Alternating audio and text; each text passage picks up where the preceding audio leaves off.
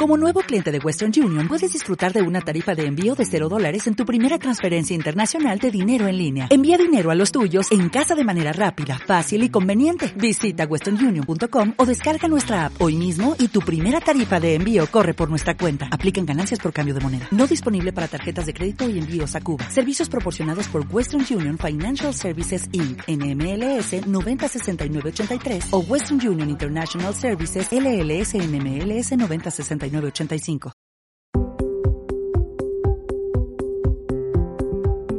Muy buen día nuevamente a todos y muchas gracias por escucharnos. Este es el podcast de Calidad México, donde les presentamos para que conozcan a todos nuestros colaboradores altruistas del movimiento Calidad México. Soy Elizabeth Ríos y hoy estoy contenta, muy contenta porque tenemos aquí en la oficina para su entrevista a Yara Moreno. Ella es licenciada en negocios internacionales y está muy enfocada en lo mexicano, en lo de nosotros. Entonces, bueno, vamos a darle la bienvenida. Yara, muchas gracias por estar aquí con nosotros. Y lo primero que tenemos que preguntarte es quién es Yara Moreno. Hola, Yara. Hola, muy, muy buenas muy buenos días, este, gracias por este espacio. Eh, pues yo soy Yara, como ya lo escucharon, eh, soy una tijuanense de tercera generación. De hecho, mis raíces son de aquí de la Baja. Eh, tengo alguna investigación de genealogía y llevo 13 generaciones de la Baja encontradas de mi familia. entonces, realmente soy de la baja. Eres mexicana, pero muy de la baja, porque cuántos estamos aquí y somos a lo mejor de una generación o dos generaciones. Yo, yo me imagino que ya cuando rebasamos los 40 a lo mejor ya pasamos dos generaciones. pero tú, qué bárbaro y qué, qué interesante eso. Bueno, ya nos contarás en otra entrevista cómo se busca eso de la genealogía, ¿no? Así es, así es, con mucho gusto. Este, yo vengo de una familia de maestros, tanto mis, mi papá como mi mamá están en el, son jubilados ya del magisterio entonces tengo una formación de, ese tipo, ¿no? De esa índola. Mi formación profesional es en los negocios internacionales. Soy licenciada en negocios internacionales y administración de empresas.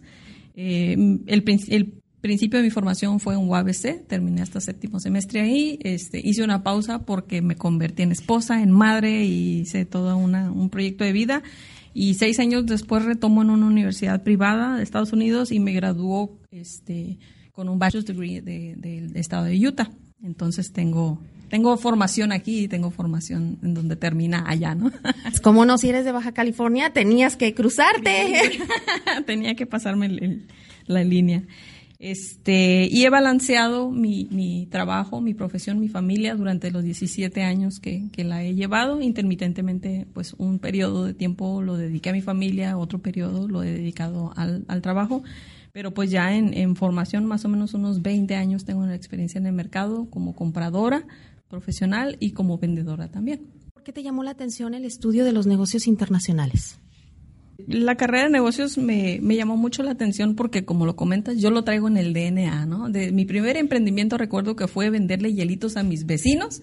Cuando los miraba corriendo ahí por la cuadra, yo vi una oportunidad de negocio y dije, hey, están cansados, tienen sed, yo los, yo los atiendo, yo los apoyo, ¿no? Entonces emprendí, de, fueron mis pininos en cuanto a, a desarrollar, identificar una necesidad, atender la necesidad, atender al cliente porque los tenía que atender bien también, etcétera y este, y siempre me ha llamado mucho la atención las diferencias en las culturas. Entonces, este, combiné una, un, se podría decir, dos pasiones que yo tenía, que era el interés por, por conocer gente, conocer costumbres y, y enfocarlo en cómo hacer negocios desde diferentes perspectivas. Este, con la, con la idealización de viajar mucho y andar por, de trotamundos, ¿no? Pero pues obviamente balanceando familia todavía no he llegado a ese punto, pero, eh, espero que el día que pueda hacer esos viajes yo represente a México y a muchos mexicanos en el proceso. Qué interesante. Ay, mira, se me enchina la piel de que comentes eso. Sí, sí, sí. La familia, hay temporadas, ¿no? Sobre todo cuando los niños están pequeños, uno tiene que hacerse un espacio, mm, pues no pequeño, grande. Entonces, primero lo primero y después a lo que viene, ¿no? Oye, Yara, y, gran parte de tu trayectoria la has dedicado a las ventas y al servicio al cliente, pero a escalas globales. O sea, en pocas palabras, manejando, pues la verdad, cientos de miles de dólares, ¿no? Que no son tuyos finalmente, millones. Pero finalmente, bueno, has estado a cargo. ¿Qué te ha enseñado esa experiencia? Bueno, una de las primeras principales es que cada peso, dólar o euro, lo que sea que manejes, cuenta. Si tú estás en el área de ventas, tú, cada dólar que vendas se va acumulando y genera pues las ganancias que se está buscando para la empresa. Y si estás este, comprando, debes buscar las estrategias para crear esos ahorros para la empresa para que sea productiva de la mejor forma. Entonces, cualquier, cualquiera de los lados que estés de la industria, eh, necesitas cuidar y administrar sabiamente el dinero, eh, cuidar en, las estrategias en que los aplicas para que saques la mayor eficiencia y puedas crecer, ¿no? Claro, y una vez que te graduaste, eh, no sé si nos puedas mencionar algunas empresas con las que trabajaste o con las que hiciste negocios globales. Ah, sí, claro que sí. la primera donde me formé profesionalmente, que era la par que estuve estudiando, se llamaba Easton Sports. Es una compañía que fabrica artículos deportivos de alto rendimiento, como por ejemplo bats, este, palos de hockey, flecha de, casa deportiva. Entonces están especializados en lo que es el grafito. Este, y una de mis primeras experiencias, por ejemplo, cuando fui compradora, pues primero me ponían a comprar como papel de baño, baby, cosas así. Al cabo de los cuatro años que salí de trabajar ahí, yo hacía negociaciones en Lago Salado con los proveedores principales de grafito tenía yo 20 años cuando hacía esas negociaciones. Entonces iba a hacerles evaluaciones de su planta, evaluaciones de calidad, etcétera. Entonces es eh, una experiencia muy bonita haber aprendido en cuatro años a desarrollar de punta a punta todo lo que era la compra de, la empresa. Wow, o sea que super mega dominas el inglés. Eh, sí, estoy certificada a nivel internacional con el idioma inglés por TOEFL. Este, tuve una puntuación bastante alta del 96% eh, de, de accuracy, dicen los gringos. Ah, ok. Y sabes que, y, mira, fíjate, ya tu cerebro te manda palabras en inglés. Y sabes qué, eh, qué interesante porque, bueno, tienes que dominarlo y para estar eh, con los grandes y las grandes negociaciones, pues tienes que dominarlo, ¿no? Oye, Yara, ¿y, cuál es la diferencia entre las ventas, digamos, locales, las que hacemos todo mundo por aquí, y las ventas a gran escala, o sea, las internacionales? ¿Cuáles? Eh, obviamente, pues estamos hablando de cantidades totalmente distintas, pero en cuanto a no al dinero, sino a las ventas, ¿cuál es la diferencia? En cuanto a las ventas, eh, pues hay, hay bastantes diferencias, ¿no? Eh, por ejemplo, los canales de distribución. En México estamos muy enfocados culturalmente al, al menudeo. Sí, obviamente que hay corporaciones que hacen sus distribuciones y todo, pero si, no sé, si Bimbo quiere agarrar y pone sus vendedores en la calle y ahí los vende, hemos visto, ¿no? A los, a los repartidores de Bimbo parados y vendiendo al menudeo. Eh, por ejemplo, en Estados Unidos eh, no existe eso, casi, es casi eh, no visto. Eh, normalmente utilizan eh, plantas de manufactura, mayoristas o eh, mayoristas y luego distribuidores y luego los, los menudistas y entonces se le vende al, al menudeo, al público. Entonces, son diferentes estrategias. cuando yo voy a Estados Unidos y voy con un manufacturero y le digo, ah, quiero comprarte el producto, te dicen, no, te tienes que ir con fulano y fulano te tiene que vender a sutano y entonces sí ya puedes comprar como que tienen eslabones y los respetan. Así es, respetan mucho la cadena de suministro para poder crear, pues engrandecer un poquito la riqueza o expanderla a través de todos los diferentes niveles que hay de, comercio. Ok, qué interesante. y, y, por ejemplo, eso eh, eh, aquí en México, ¿cómo lo ves? ¿Muy diferente? Sí, sí. De hecho, pues eh, la única empresa mexicana con la que me tocó trabajar era una era una imprenta industrial gráfica y este y ellos mientras llegaras al monto que ellos necesitaban como mínimo le podía vender yo a quien sea. Fuera un distribuidor fuera un mayorista fuera un empresario fuera un microempresario pero que tuviera la lana no había no había una limitación en cuanto a quién venderle. Simplemente tenían que cumplir el requisito del monto de dinero. Qué interesante. Fíjate que bueno personalmente no me había puesto a pensar en eso.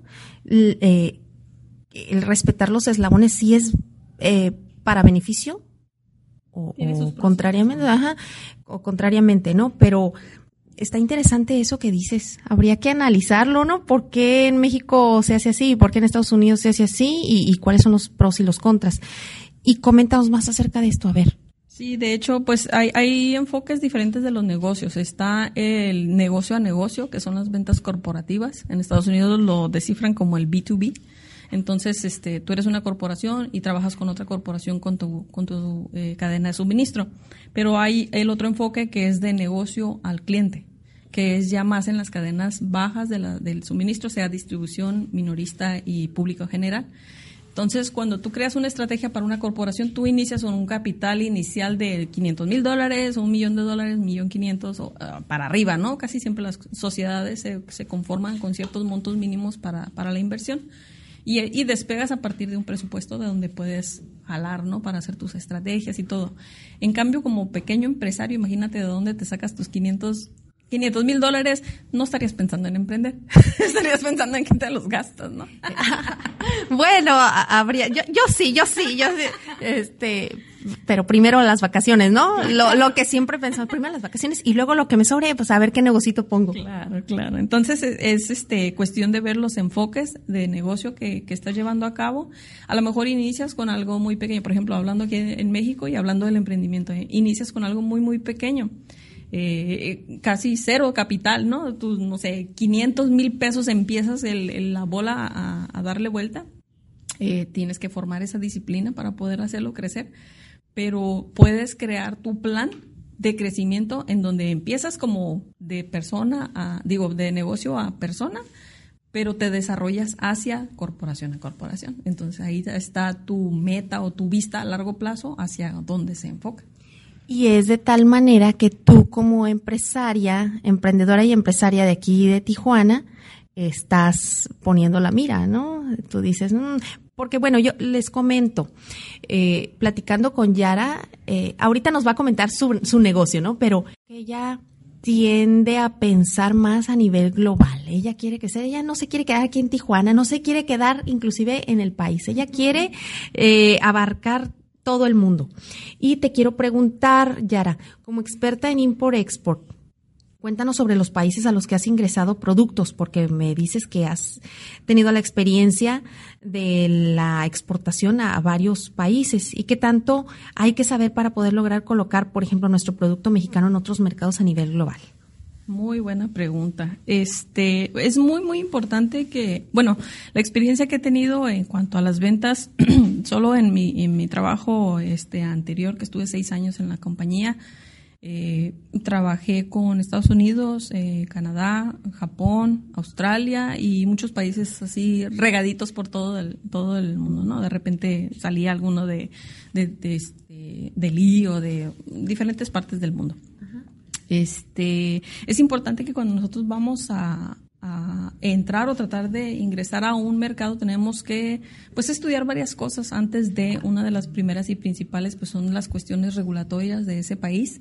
Me tocó un ejemplo que una vez quería mandar a Canadá este dulces mexicanos como un regalo de a uno de mis clientes más grandes que yo tenía y no pude hacerlo porque el tamarindo no pasa la aduana de Estados Unidos, ni con semilla, ni sin semilla, ni procesado, ni, eh, ni refinado, ni, de ninguna forma del planeta pasa el tamarindo de la frontera de Estados Unidos, de México a Estados Unidos. Y es un producto que representa muy grandemente la cultura mexicana.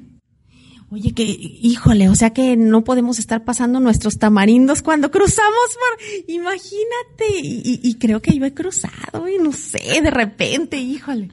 Sí, entonces, este, eso es, eso es un, por ejemplo, un ejemplo que tenemos en donde tenemos que, por ejemplo, yo lo que, lo, más adelante vamos a hablar de, de, la estrategia que a lo mejor que podemos utilizar para poder buscar el mercado en, en diferentes países, pero hay, pues hay varios aspectos que debemos estudiar.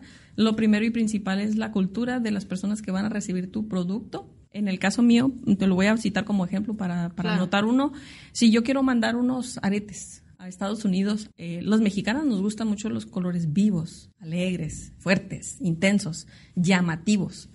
Eh, pero la cultura a la que yo voy a ingresar en mi mercado de Estados Unidos, a lo mejor ciertos rasgos culturales o ciertos grupos les va a gustar los colores intensos, pero a otros les van a gustar los colores pastel. Entonces, si yo voy a mandar una, un arete en forma de piñata, más vale que le ponga los colores pastel, porque si no, no me los van a, no me los van a querer comprar. Van a decir, está bonito, pero el color no me gusta. Entonces, hay rasgos culturales en los que uno se tiene que, pues, poner, poder entender tu cliente y enviarle un producto que realmente le vaya a llamar la atención.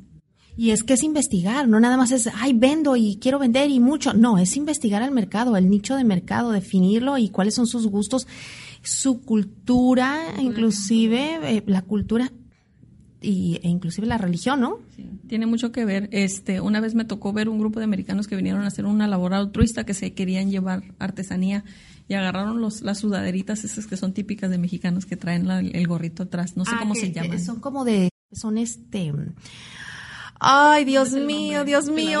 Sí, sí, sí. Si, si, alguien se lo sabe cuando esté escuchando este podcast, por favor, anótenlo.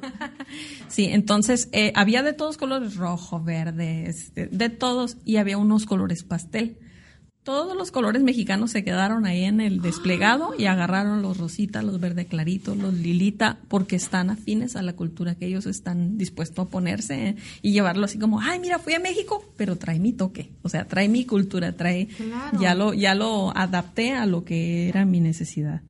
Entonces, una vez que determinas la cuestión cultural, identificas eh, a tu cliente y, su necesidad, eh, tienes que trazar una ruta para poder establecer tu, comercio. Entonces, este, uno puede llegar y decir, aquí voy a Estados Unidos, te voy a tomar eh, todo tu mercado, pero en realidad tienes que buscar esos canales de distribución que están muy marcados allá y este y trabajar con esos con esos eh, sistemas que ya están establecidos, eh, comercializadoras, por ejemplo, que se enfocan al producto mexicano, vas y introduces tu producto con ellos y ellos ya tienen los lugares a donde los distribuyen identificados. Y fíjate, a nivel global, como dices, necesitas identificar, pero no nada más es decir, lo voy a mandar a Estados Unidos y debe ser esta característica. No, es depende a la parte de Estados Unidos donde vaya, lo que ellos te reciben. Y por ejemplo, a ver, danos otro, otra experiencia que hayas tenido de algo que hayas querido enviar o algo que hayas querido introducir aquí al país y no hayas podido de ejemplos no, no se me viene ahorita a la mente uno, pero te voy a platicar otra cuestión cultural que sí se me hizo interesante. Por ejemplo, aquí en México, este, alguien llega a un restaurante y te dice, ah, dame más guacamole, dame más papitas, dame más esto, dame más lo otro. Y si te lo cobran, casi casi te ofendes, ¿no? ¿Por, qué? O sea, si son totopos nomás. A los 16 años yo trabajé para la cadena McDonald's comercial. Este, y, y yo era la cocinera. Entonces él le echaba la sal y, tenía un proceso en la forma y, y, o sea, el movimiento de la mano debía ser muy preciso en la forma de aplicar la sal. Y yo le decía al supervisor, él me decía, se hace así. Y le decía, no, yo se le echo así. Y me decía, no, se hace así. O sea, de la carne, bolita por bolita se le tenía que echar. O sea, mover la mano también de determinado momento. es que si ustedes vieran a Yara, me está haciendo aquí la mímica con la mano y, y, la mueve de tal manera que, que, así te decía, ¿no? Así es. Y entonces, este, yo decía, pues, ¿qué importa en la forma del chiste? Es que tenga sal, ¿no? Me dijo, no, hay una forma de hacer las cosas. Veinte años más tarde yo entendí que si yo junto todos los granitos de sal que se tiran y se desperdician y lo multiplico por cada restaurante que trabaja a nivel mundial, son toneladas de sal que yo estoy tirando, yo y todos los demás que no nos importa cuánta sal trae. Entonces, este, y es dinero perdido. Y nos regresamos al punto de que cada peso, dólar o euro tiene un impacto, ya sea positivo o negativo, dentro de la empresa. Entonces, esos procedimientos que ya están establecidos, que están estudiados, eh, en mi cultura para mí era algo irrelevante, pero en la cultura de los negocios de Estados Unidos, cada peso que le, tú le muevas, hasta centavos te pelean porque es la forma que ellos han identificado cómo acumular la riqueza, cuidando el dinero. Y qué interesante, porque esta es una enseñanza que nos queda a todos de revisar nuestros procesos en los negocios, en nuestros negocios y ver cuáles son esas pequeñas fuguitas, ¿no? Esas, esas cero desperdicio. Esa, ¿sabes qué? Ese es un, necesitamos hacer una campaña cero desperdicio en México, en todas las empresas, microempresas, porque no, sí es cierto, no nos importa. Y, y, decimos, ah, es poquito, ah, es parte de las pérdidas, pero hay que, ajá, exactamente, hay que utilizar lo más que se pueda. Eh, Oye, Yara, y eso también, fíjate, me, habías comentado algo sobre las dietas, ¿no? Que, que, que, de repente queremos seguir las mujeres y los hombres también. Coméntanos, ¿cómo se refleja esos eh, ahorros que en los procesos, en nuestros negocios, cómo lo podemos utilizar en la dieta? Así es. Mira, hay un, hay un fenómeno que se llama el efecto compuesto, que, que te enseña que cuando acumulas eh, cierto esfuerzo, al cabo de mucho tiempo tenemos un resultado, sea positivo o negativo. En el vamos a poner el ejemplo de, nosotras las mujeres que siempre estamos a dieta. Si nosotros agarramos un plato que normalmente nosotros nos comemos y le removemos 30 gramos o, o 100 gramos de la comida, lo único que estamos haciendo es pues que no nos estamos quedando tan llenas como siempre, pero pues igual satisfacemos nuestra necesidad de alimento y pues nos llenamos con una manzana o una agua o lo que sea, ¿no? Terminamos de, de cumplir ese, ese chiqueo de que a veces buscamos de sentirnos este, satisfechas. Con el paso de los meses, cada esos 100 gramos representa una cierta cantidad de calorías. Si las juntas, a lo mejor ya juntaste 3.000, 5.000 calorías en una semana o en un mes, dependiendo de tus metas. Y lo multiplícalo por un año, multiplícalo por tres años. ¿Cómo estarías ahorita, eh, en, cómo estarías en tres años si le quitas 100 gramos de porción a tu comida todo el tiempo? No se trata de hambrearte, No se trata de que vayas y trates de vender todo lo que tienes en un solo día o en un solo evento. Se trata del acumulamiento del esfuerzo que tú haces en resultados. Y fíjate qué interesante, ¿eh? es, es chicas todas por favor, quítenle tres cucharadas más a su plato. A lo mejor igual ni se siente, pero a la vuelta del año se va a notar la diferencia, ¿no? Van a caber los pantalones. Oye, Yara, eh, ah, cambiando un poquito de tema ya, porque nos estamos metiendo mucho a nutrición, ¿verdad? Has impartido materias sobre desarrollo de emprendedores, principios de administración y economía administrativa. Y pues eres emprendedora, como decimos. ¿Cómo se llama tu empresa? Cuéntanos y de qué se trata. Muy bien, mi emprendimiento se llama Nicna Curios. Eh, es un emprendimiento que se dedica a representar a artesanos mexicanos, eh, por decirlo de alguna forma. Eh, muchas veces cuando eres empresario quieres fabricar, quieres distribuir, quieres vender, quieres publicitar, quieres hacer todo y, y, una de las enseñanzas que he recibido en los diferentes lugares donde yo he estudiado es que tienes que tener un equipo.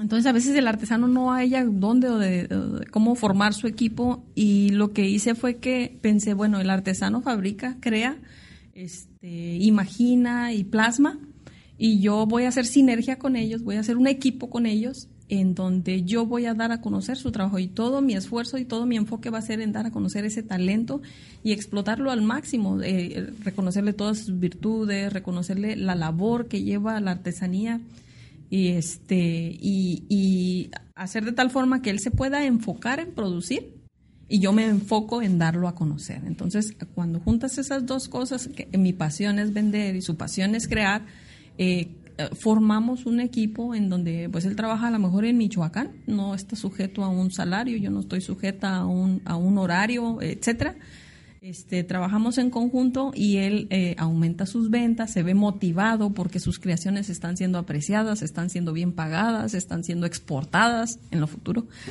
Eh, entonces, esa es la idea de NICNAC, hacer esa representación cultural del artesano y darle el valor, porque el problema número uno que sufre el artesano es que le rebajan su trabajo por unos cuantos pesos. Entonces, el arte no se puede rebajar, eh, el, regalo cultural eh, que tenemos nosotros es muy preciado, entonces no lo debemos eh, sobajar porque a alguien no le parece el precio. Entonces mejor nos enfocamos en Que, se den a conocer.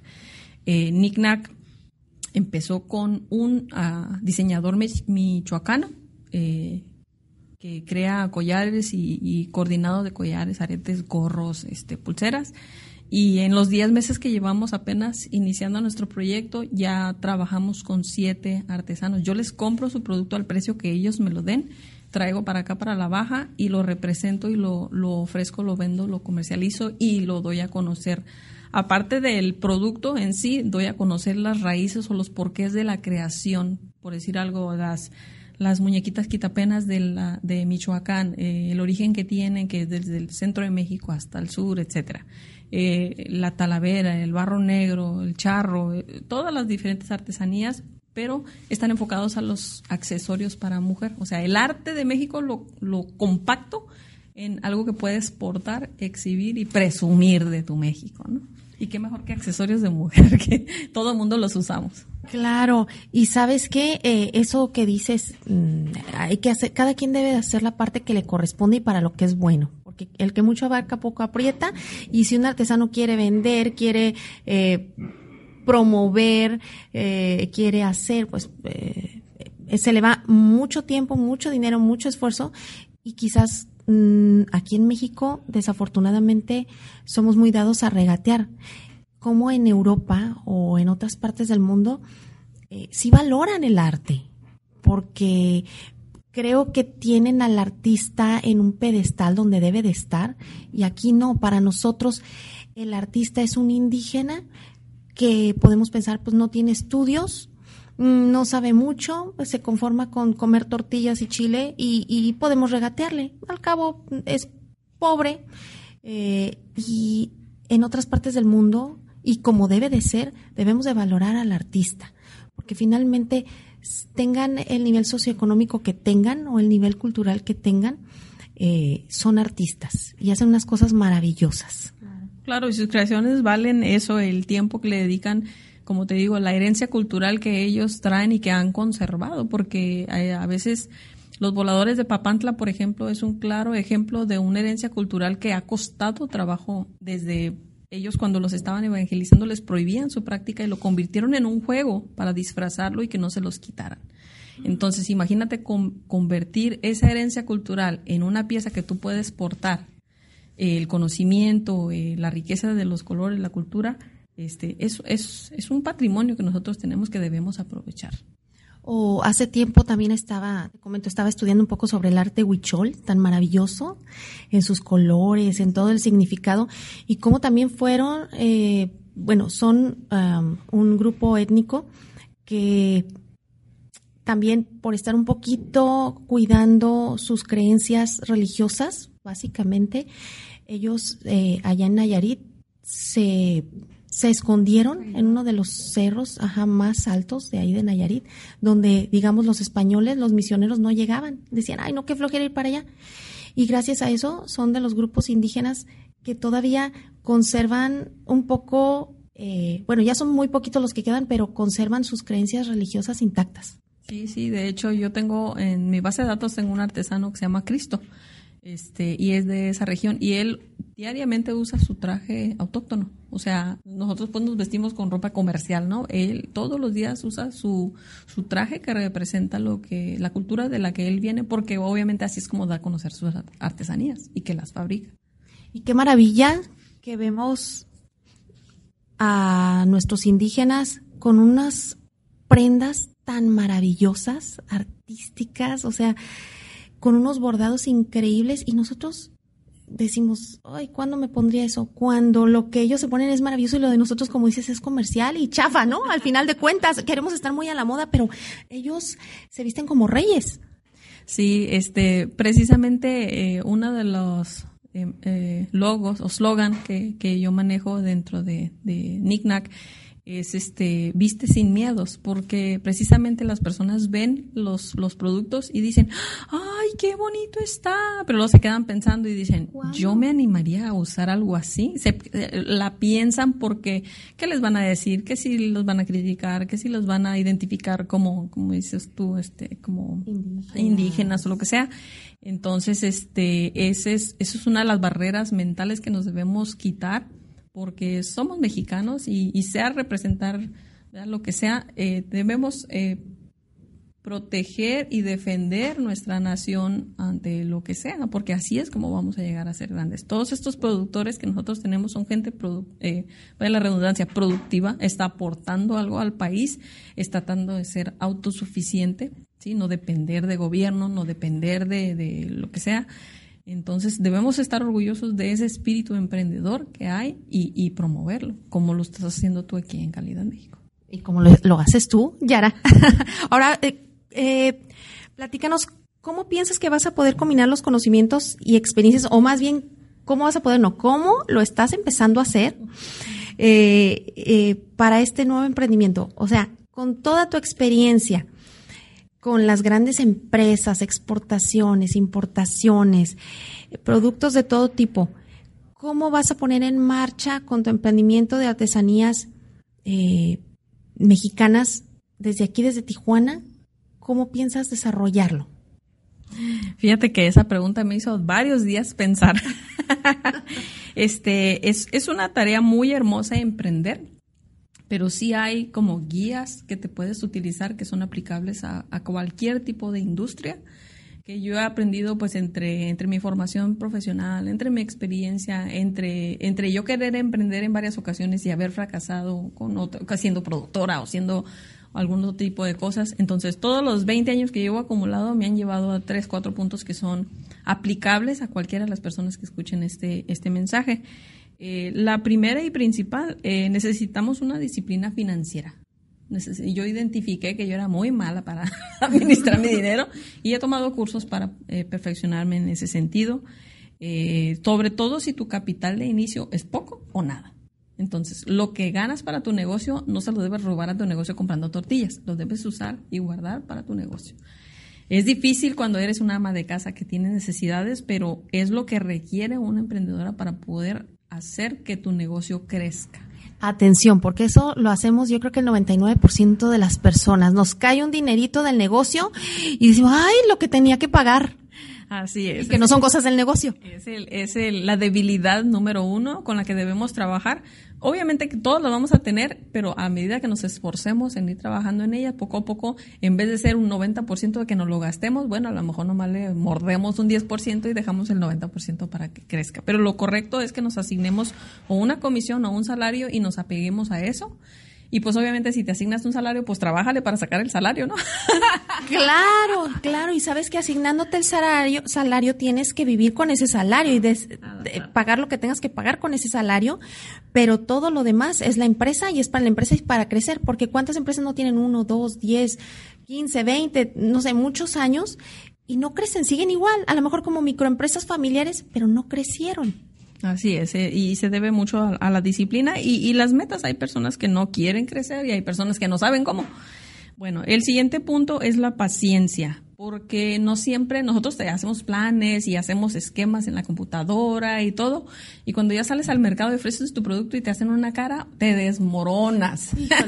la moral se te va al suelo. Entonces, lo que necesitas entender es que va a haber épocas buenas en donde vas a tener éxito, vas a ir a un show y te vas a vender casi todo lo que tienes, y ahí vas a ver a otros en donde no se para una mosca y tienes que aceptar que hay públicos que sí, este, o momentos en donde es muy aceptado el producto y hay otros en donde no, en donde tienes que tener la paciencia para poder esperar a los momentos correctos o buscar las estrategias para llegar a esos, a esos momentos más frecuentemente, ¿no? Eh, otra, la tercera, es que debemos dominar nuestro producto. Por eso yo me estoy educando mucho en la cuestión de la cultura para poder realmente enseñar a las personas qué es lo que les estoy vendiendo. No nomás es una pieza de, de papel pintada, sino que qué representa, qué viene detrás de qué es lo que ellos van a traer de símbolos puestos encima que van a, dar a conocer a las personas. Entonces, eh, debemos ofrecer un producto que sea útil y que atienda una necesidad muy específica. Eh, otra de las cosas es que debes conocer eh, el perfil de tu cliente. Yo, por ejemplo, he identificado que la mayoría de mis clientes son mujeres de 35 a 54 años. o sea que entro, entro en tu perfil. Porque, porque esa característica, porque normalmente a esa edad ya tienes una madurez en donde no te preocupas tanto de qué, qué piensan de ti o qué opina eh, X o Y, más bien ya formaste tu carácter y ya tienes definido qué te gusta y si te da la gana ponértelo, te lo pones y, y ya no hay más asunto, ¿no? Entonces es, es y, y, tienes una capacidad económica para poderte comprar o dar un gustito de repente este, en algo que necesitas. Entonces, este, eh, por ejemplo, normalmente son maestras o son eh, eh, empleadas de oficina, o, sea, yo ya tengo identificado más o menos algunas características que, que tienen en común las personas que me compran. Esta parte es muy, muy importante, sobre todo si tú vas a hacer mercadotecnia digital, este, necesitas tener bien, bien identificado el perfil de tu cliente para que tu poquito dinero, si tú le vas a invertir 100 pesos en una campaña digital, que te dé los mayores resultados posibles, porque vas enfocado a un grupo muy específico de personas y de esas de 10, dos te van a comprar. Entonces ya tu esfuerzo no vas a mil personas y dos te compran porque tu rendimiento no es el mismo. ¿Sí me explico? Claro, eh, todo esto, eh, a todos los que nos escuchan, todo esto lo van a aprender en los talleres que van a poder tomar en el Movimiento Calidad México con todos nuestros colaboradores eh, marketing digital, ventas, elevator speech, nicho de mercado, todo esto está tan interesante. Yara, algo más que nos quieras comentar. Este, la verdad es que eres excelente en ventas. Un mensaje sobre ventas que, que nos quieras dar, algún punto estratégico importante. Claro que sí. El número uno punto que yo pienso que es crítico en la venta es que no parezca que estás vendiendo. Esa es la clave. Tú tienes que dar a conocer qué haces a todo el ser humano que se te ponga enfrente. Las personas ya saben qué quieren. Solamente es encontrar por estadística las que están compatibles contigo. No se trata de imponer un producto a alguien que no lo quiere. Nunca lo vas a vender. O si lo vendes, va a ser por hacerte el favor, por lástima por compromiso. Si tú lo único que haces es que de mil personas, de a mil personas les comunicas, este, 100 van a estar interesados, 10 te van a comprar, es un, es un juego de números. Tú llega a la cantidad de personas, eh, comunica tu producto a la cantidad adecuada de personas que tengan un perfil parecido y vas a lograr tus ventas, vendas lo que vendas. Hay excelente mensaje, excelente. Entonces, lo primero que tenemos que hacer es definir nuestro nicho de mercado. Ok, Yara, entonces, bueno, ya vimos que el nicho de mercado es importante y también el punto de venta, ¿verdad? Así es. Eh, siempre, tú puedes tener un excelente producto, una excelente estrategia de venta, pero si no tienes un lugar físico o un sistema de entregas que sea eficiente, el cliente no va a saber dónde finalizar ese proceso que es el cerrar la venta eh, únicamente asegurémonos de poner un lugar que sea de fácil acceso para los clientes o poner una forma de entregar a muy accesible precio para que ese producto pueda llegar sin pensar a los clientes que te están buscando. Eso es súper, súper, súper importante, el punto de venta. Yara, te agradezco muchísimo que hayas estado aquí con nosotros. Eh, la verdad está muy interesante la plática. Esto nos puede dar para más. Se me vinieron muchísimas cosas a la cabeza. Pero bueno, les comento que la información de Yara eh, estará eh, en nuestra página www.calidadmexico.com. Que nos sigan en redes, por favor, Movimiento Calidad México, en Instagram y Facebook. Yara, muchas gracias.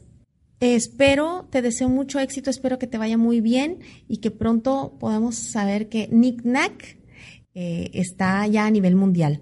Nick Nack se escribe con K, N-I-K, N-A-K, Curios. Nicknack Curios, para que también la sigan. Estás en Facebook, ¿verdad? Así es, tenemos nuestra página de Facebook.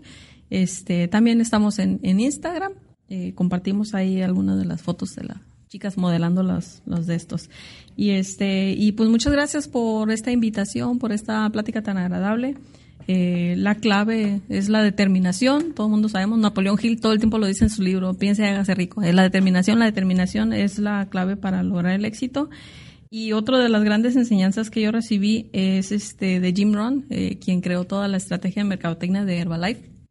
Dice que no es importante lograr eh, ganar un millón de dólares. Lo importante es qué disciplinas desarrollaste para poder lograr la meta. Porque si los pierdes, los puedes volver a ganar una y otra vez y multiplicar.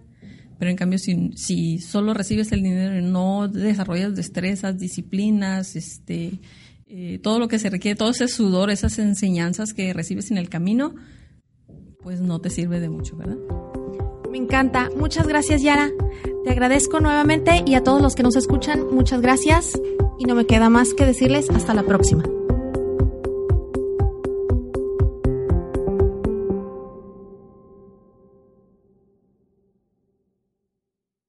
Dale más potencia tu primavera con The Home Depot.